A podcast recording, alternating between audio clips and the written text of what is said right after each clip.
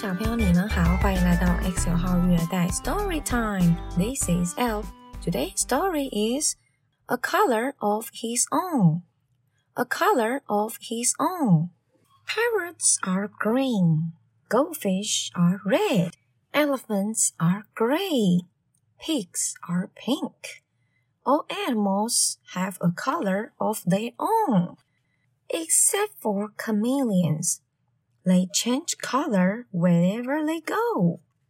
On lemons, they are yellow. In the heather, they are purple. And on the tiger, they are striped like tigers. One day, a chameleon who was sitting on a tiger's tail said to himself, If I remain on a leaf, I shall be green forever and so I do too will have a color of my own.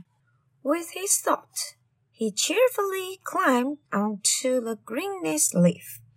But in autumn, the leaf turned yellow, and so did the chameleon. Later, the leaf turned red, and the chameleon too turned red. And then the winter wind blew the leaf from the branch and with it the chameleon.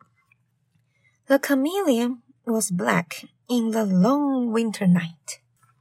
But when spring came, he walked out into the green grass, and there he met another chameleon. He told his sad story. Won't we ever have a color of our own? he asked. I'm afraid not, said the other chameleon who was older and wiser. But, he added, why don't we stay together? We will still change color wherever we go, but you and I will always be alike. And so they remained side by side. They were green together, and purple, and yellow, and red with white polka dots and they lived happily ever after. 故事结束喽。这一本书主要的动物是一只变色龙 （chameleon）。chameleon 变色龙它是一种会随着环境的颜色啊来改变自己身上颜色的。所以啊，故事里面刚开始有提到，每一种动物都有自己的颜色。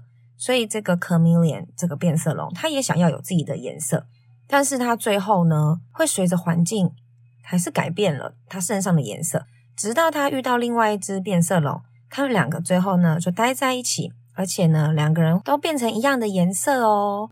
那我想要借由这一个故事告诉各位在听故事的大朋友小朋友，每个人都有每个人的优点啊，你不用去想着要跟别人一样，你也可以找到自己最有特色的地方，就像这个 chameleon 一样。它虽然一直变颜色，刚开始有点不是很有自信的样子，刚开始不是很想要一直改变来改变去，想要跟其他动物一样有固定的颜色，但是它最后还是找到好朋友啦，最后还是可以有自己最特别的地方。所以小朋友，今天我们来练习变色龙 （chameleon）。chameleon。That's it for today. I will see you next time.